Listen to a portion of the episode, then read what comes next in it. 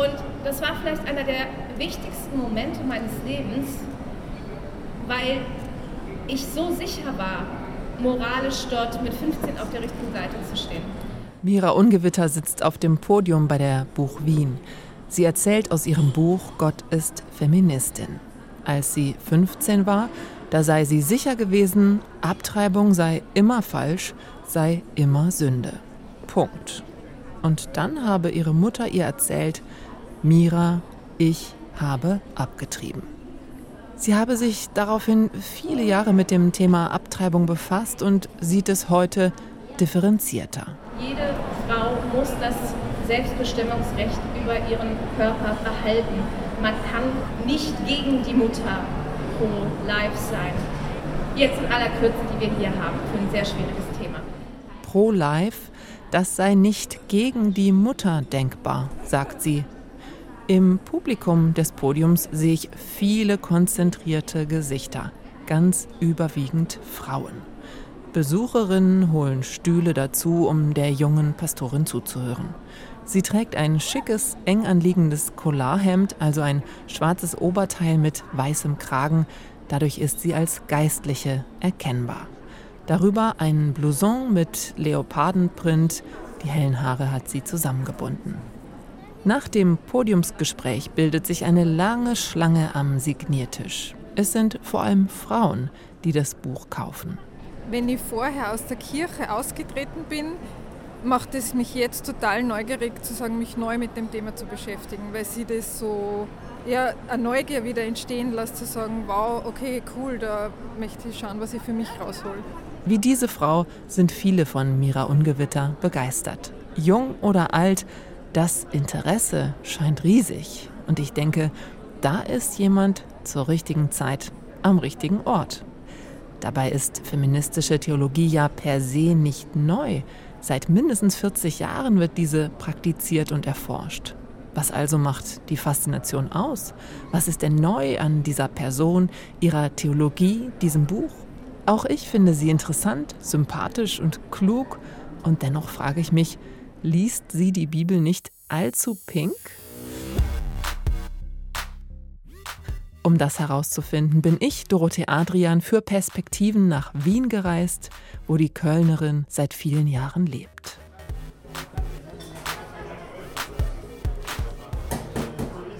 Wir treffen uns bald nach meiner Ankunft im Magdas Hotel. Das ist ein Projekt der Caritas. Hier arbeiten Menschen mit Fluchterfahrung. Und wo früher einmal Priester lebten, da kommen heute Gäste aus aller Welt. Das Hotel ist gestalterisch ein cooler Mix aus modernem Design und Vintage. Upcycling nennt man das. Aus dem Beichtstuhl wurde etwa die Verkleidung der Bar. Mira Ungewitter hat mir das Hotel empfohlen, einerseits weil es gleich bei ihr um die Ecke liegt und andererseits weil ihre Gemeinde auch gute Kontakte hierhin pflege. Und so plaudern sie und ich uns hier schon mal warm. Später zeigt sie mir dann den Raum, in dem sich ihre Gemeinde immer wieder trifft zum Gottesdienst. Das ist die Projektgemeinde Wien, eine Baptistengemeinde. Von außen sieht man ja jetzt nichts, ne? Nee, das ist jetzt in dem Sinne auch kein sakraler äh, Raum, sondern einfach ein umgebauter mhm. Multifunktionsraum. Ähm, der natürlich, wenn man das entsprechend bestuhlt, dann ist hier so Raum für kleinere Gottesdienste mit so 40, 50 äh, Leuten. Und hier machen wir momentan die Nachmittagsgottesdienste. Äh, und das ist natürlich ein wenig äh, studierendenfreundlicher. Baptisten gibt es auf der ganzen Welt. Der Name leitet sich ab von dem griechischen Verb für das Taufen. Ihnen ist nämlich die Erwachsenentaufe wichtig. Für das Gemeindeleben vor Ort ist jede Gemeinde selbst verantwortlich. Das heißt, die Theologie, die Auslegung und Praxis der biblischen Texte wird vor Ort geprägt. Wollen wir uns hier so um sechs setzen, oder? Ja. ja. Vor mir liegt das Buch Gott ist Feministin. Warum heißt das so? Wenn das so die Grundvoraussetzung ist, zu glauben, alle Menschen sollten dieselben Rechte haben und auch Frauen sollten dieselben Rechte haben, dann kann man, glaube ich, sagen, Gott ist Feministin. Das Cover strahlt in Pink, Orange und Lila. Darauf sind zwei weibliche Hände mit rotem Nagellack und Fingerringen, Hände, die sich entgegenstrecken. Vielleicht liegt es auch an diesem poppigen und sehr femininen Cover, das ich da in der Buchmesse vor allem Frauen gesehen habe, die sich dafür interessieren. Wobei das Thema feministische Theologie natürlich auch für Männer relevant ist. Also ich kann mal sagen, für wen ich es nicht geschrieben habe. Ich habe es nicht nur für christliche oder kirchliche Leute geschrieben, ich habe es nicht nur für eine säkulare feministische Bubble geschrieben. Ich habe versucht, das zusammenzukriegen und habe mich dann schon gefreut, wenn dann auch das Buch im Fenster von einem feministischen Buchladen irgendwie steht, die ja jetzt selten irgendwelche Kirchenbücher vorne drin stehen haben. Untertitel des Buches Mein Leben mit Eva, Maria und Lady Gaga. Und darum geht es dann auch. Persönliche Erlebnisse, die Bibel aus weiblich respektive feministischer Perspektive und Popkultur. Diese drei Elemente verwebt Mira Ungewitter miteinander und erzählt so eine, ich sag mal, eine Version des Christentums, von der sie dann auch regelrecht schwärmt. Auch diese Lesart wird ihre Grenzen haben, aber sie ist legitim und es sollte noch mehr, noch, noch viel mehr Pink in dieser Welt geben. Das Buch streift viele Themen. Mein Kopf ist nach der Lektüre entsprechend voll. Ich erkenne darin den Ansatz der Befreiungstheologien und auch die feministische Theologie ist eine Befreiungstheologie. Typisch ist, von der Erfahrung auszugehen und diese ins Gespräch zu bringen mit biblischen Texten. Einige Begriffe sind mir besonders hängen geblieben beim Lesen und sie zeigen, wie Theologie und Leben für Mira Ungewitter ganz eng zusammengehören. Aqualand, Cremant, das hohe Lied der Liebe, ein biblisches Buch, Slutshaming, also das als Schlampe beschämen von Frauen, Blut und Scham.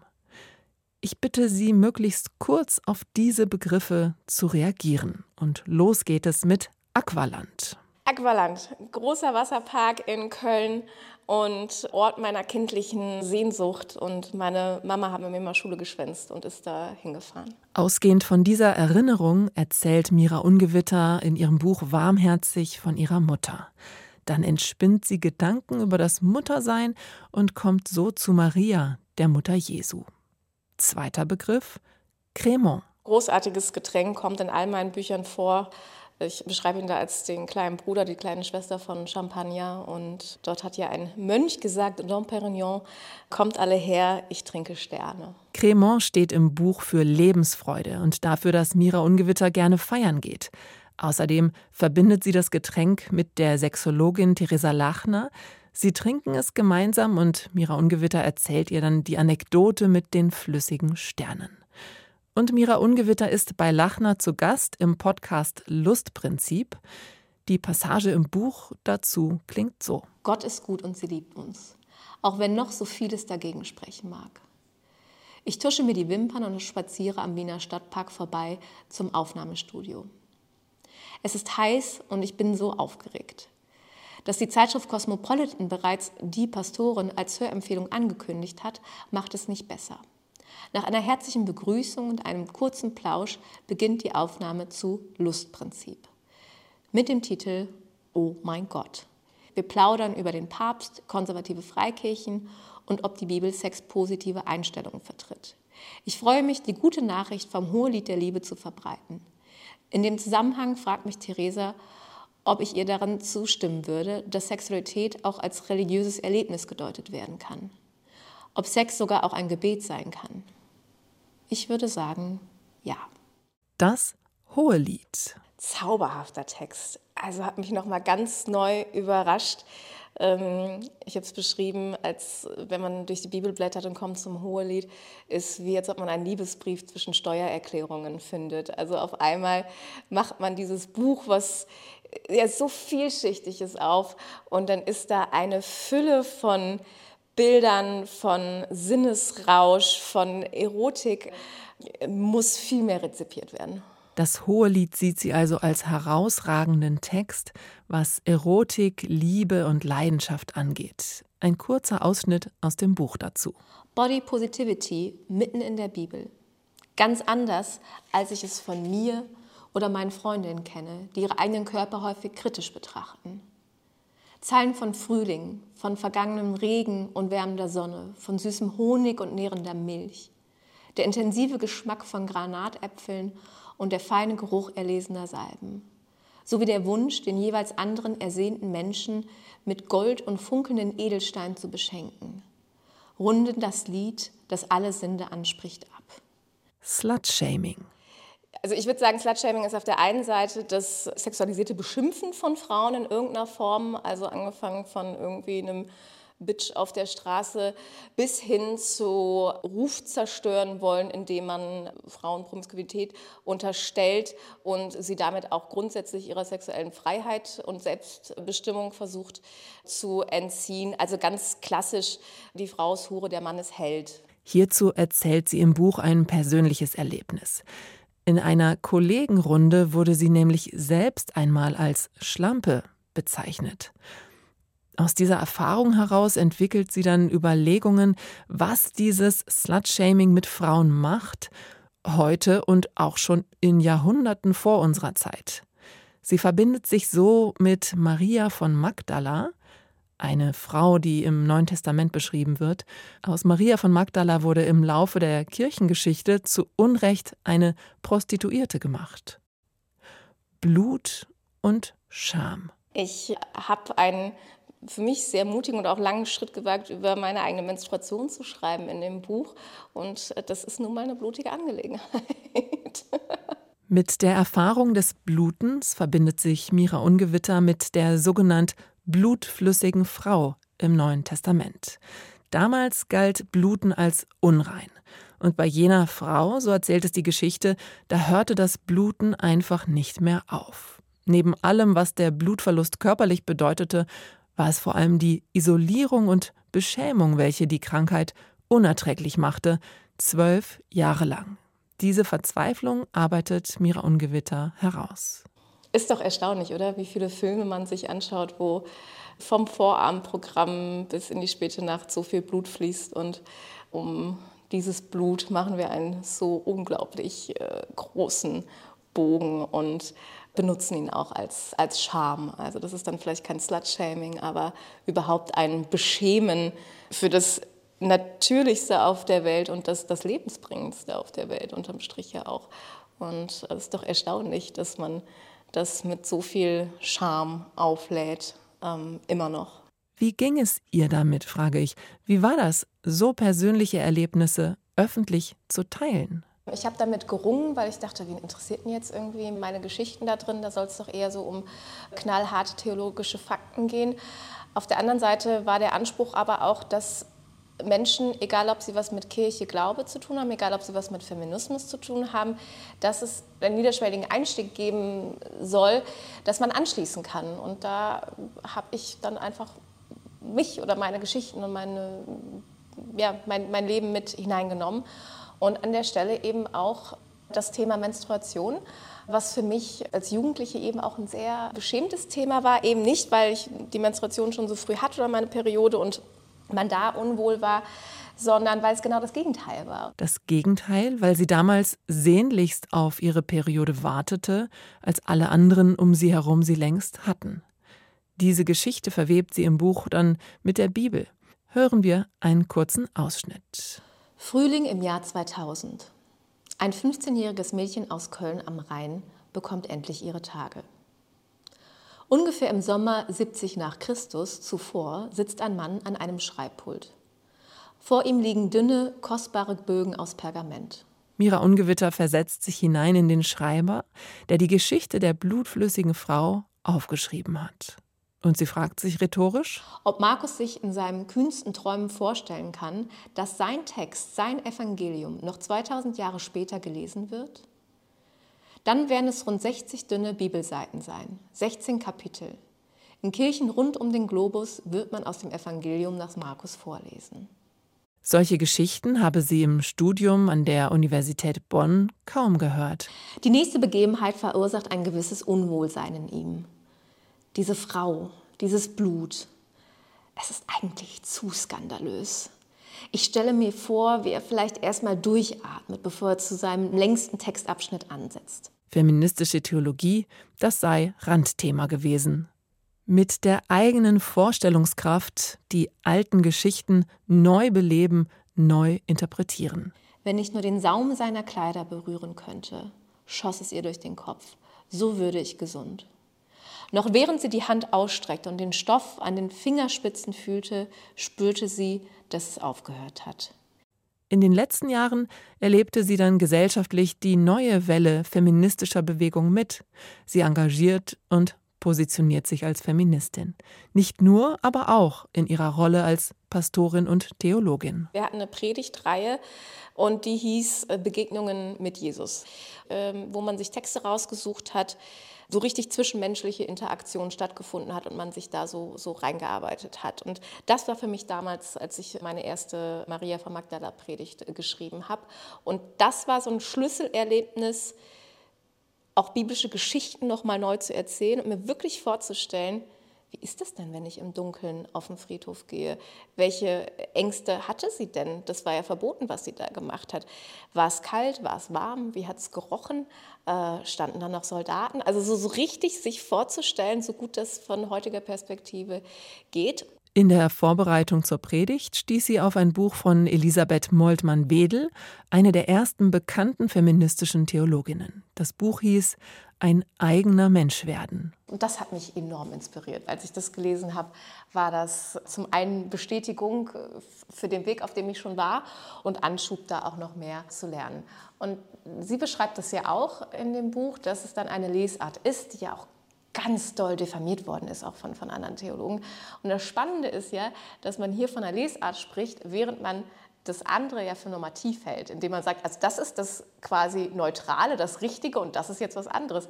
Dass aber die, oder dass jede Theologie eine Lesart ist, dass jedes theologische Arbeiten auch durch eine Brille der eigenen Biografie, Gottesbilder und Vorstellungen geprägt ist, im kleinen Bibelkreis bis hin zu den großen theologischen Fakultäten, muss immer mitgedacht werden. Natürlich gibt es neutrale äh, Punkte, wo jede sauber arbeitende Theologin Sprachen, historisches äh, Einordnen sich dran hält. Aber man äh, hat trotzdem auch seine eigene Brille ähm, und, und Auslegung an. Und man muss es halt nur gut auch argumentieren können. Und daher freue ich mich und hoffe, dass diese weibliche Perspektive noch breitere Kreise zieht. Die 38-Jährige sei sich bewusst, dass sie heute ernten dürfe, was die Generation der feministischen Mütter und Großmütter gesät hätten. Gleichzeitig finde ich es manchmal auch, auch unfair, dass ähm, ich glaube, ich hatte es auch nicht immer leicht und habe es auch nicht immer leicht, aber dass die Kämpfe, die davor ausgetragen worden sind, noch viel schwieriger waren und dass man da nicht dann noch so die Lorbeeren oder das Ei-Ei oder die Zustimmung irgendwie bekommen hat. Und da habe ich eine gewisse Freude daran, aber auch eine Demut und eine, eine große Dankbarkeit. In ihrem Buch verdichtet Mira Ungewitter Erkenntnisse der feministischen Theologie und erzählt sie neu mit ihrem eigenen Sound etwa wenn sie von Eva erzählt. Luther übersetzte ihre Rolle als Hilfe, doch das hebräische Eser heißt eigentlich Rettung. Im Gegenüber wird der Mensch, Adam, aus seiner Einsamkeit gerettet. Oder wenn die Pastorin von der Ruach, der Geistkraft, erzählt, die im Hebräischen eben weiblich ist.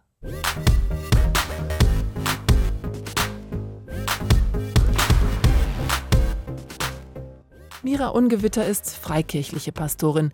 Dass sie offen über das Recht auf Abtreibung spricht und ein queeres Paar getraut hat, das geht vielen zu weit. Die Segnung war für viele schon ein großer Schritt des, des zu viel. Die Hochzeit zweier junger Männer im Sommer letzten Jahres, offiziell eine Segnung, die habe sie als ganz besonders erlebt.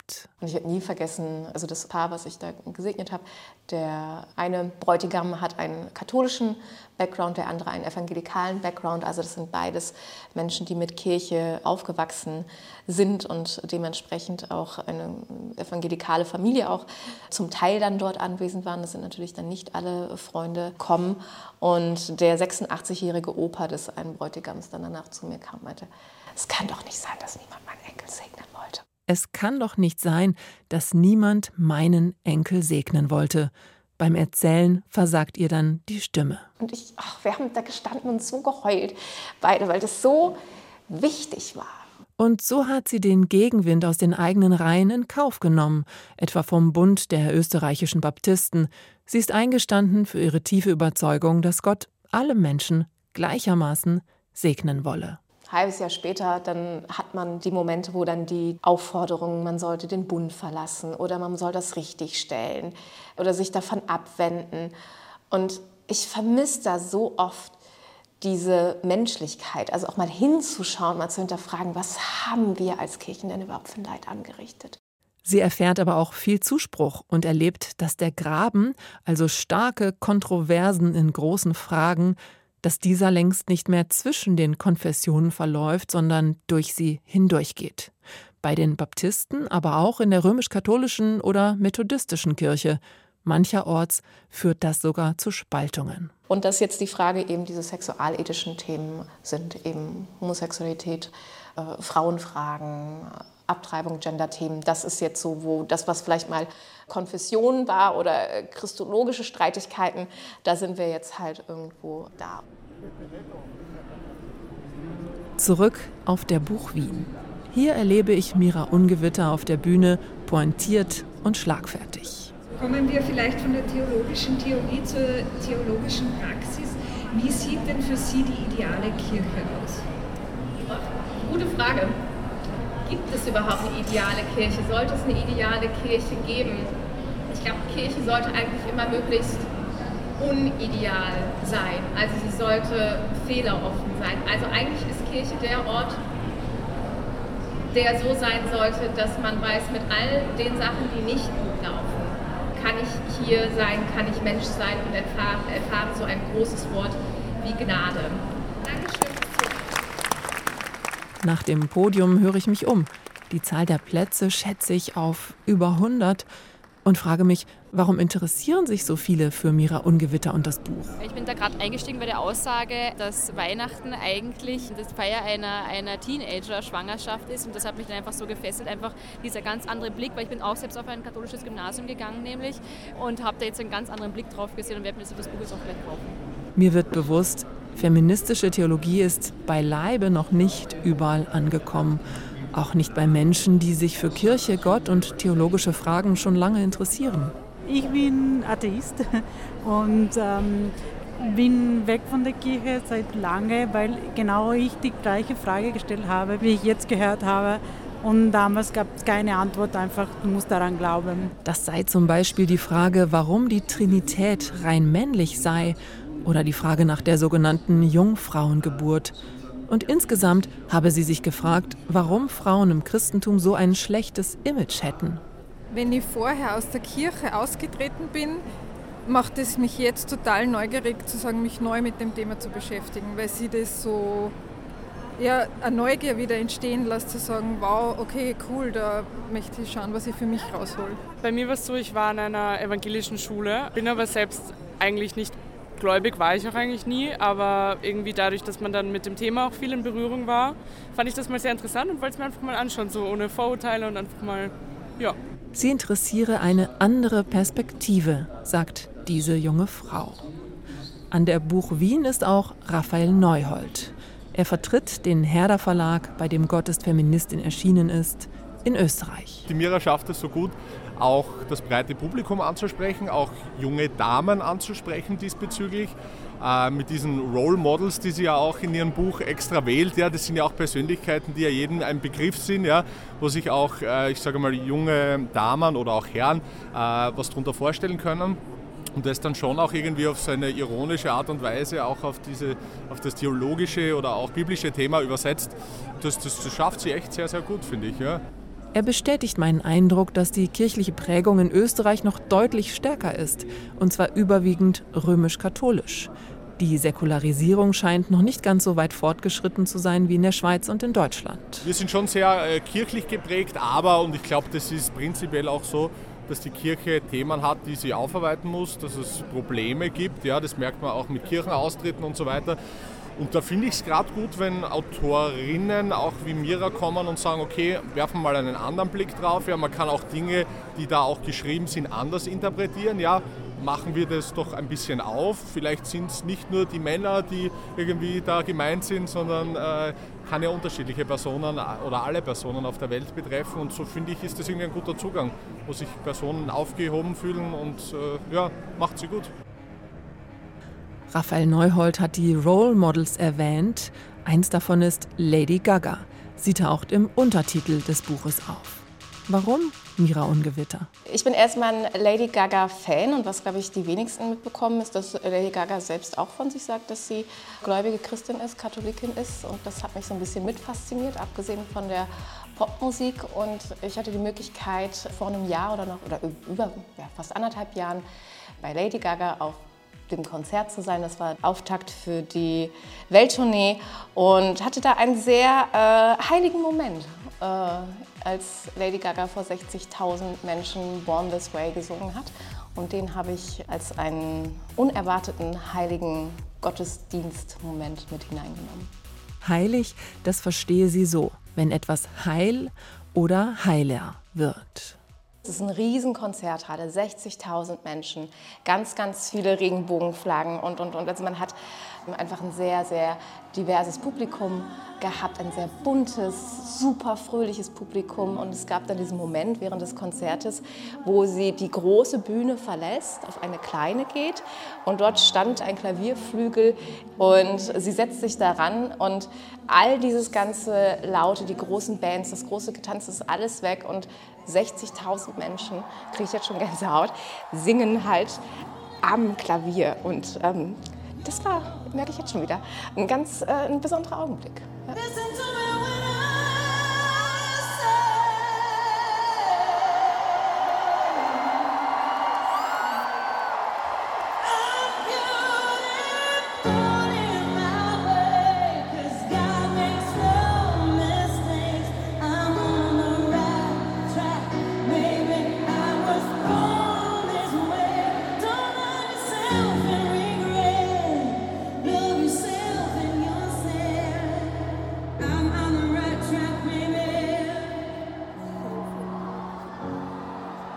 Lady Gaga singt, Gott hat keinen Fehler gemacht. Ich wurde so geboren. Pastorin Mira Ungewitter erlebte diesen Moment beim Konzert als unbedingten Zuspruch für sich und die Anwesenden, besonders für queere Menschen. Und ich finde es so heilig in dem Moment, wie Menschen, die, die schon viel Ablehnung ähm, von kirchlicher, von gesellschaftlicher Seite empfunden haben und dass sich dann woanders immer wieder Wege bahnen, wo dieser Zuspruch passiert. Und das hat mich sehr berührt. Und so gehört bei Mira Ungewitter Leben, Feiern, Popkultur, Glaube und Bibel zusammen. Ihre Suche irgendwo zwischen Sehnsucht, Freiheit und einem tiefen Glauben beschreibt sie in ihrem ersten Buch Road Trip mit Gott. Ihr zweites Buch ist ein Gespräch mit dem bekennenden Agnostiker Michael Horowitz und Gott ist Feministin ist nun ihr drittes Buch. Doch ist das nicht alles auch ein bisschen zu schön oder zu pink, um wahr zu sein? Biegt eine derart diversitätssensible Lesart die Bibel nicht auch zurecht? Oder anders gefragt, ist es zulässig? Geben die Texte das alles wirklich her? Ich arbeite an dem Urtext, ich arbeite mit den Erkenntnissen der wissenschaftlichen Theologie, so gut ich eben kann, in der Argumentationsform. Und selbstverständlich bleiben noch genug Geschichten in der Bibel übrig, die jetzt wenig feministisch sind. Aber mein Anliegen war es, das Spotlight mit darauf zu setzen, wo man sich eher zurückentwickelt hat und wo es schon Schritte nach vorne gegeben hat.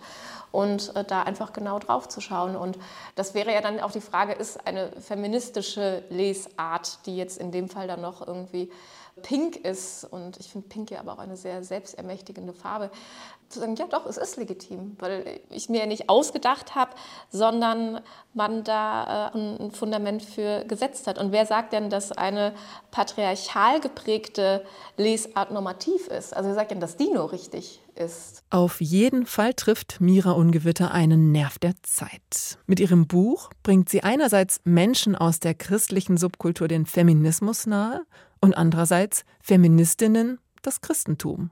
Das höre sie immer wieder in Reaktionen. Ihre Themen regen zum Nachdenken an, auch auf der Buch Wien.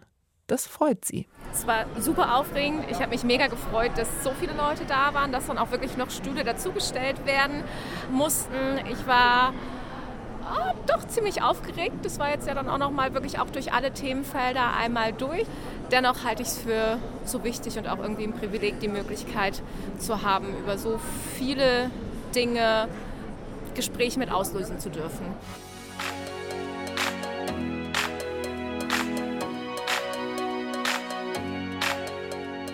Gott ist Feministin. Mein Leben mit Eva, Maria und Lady Gaga.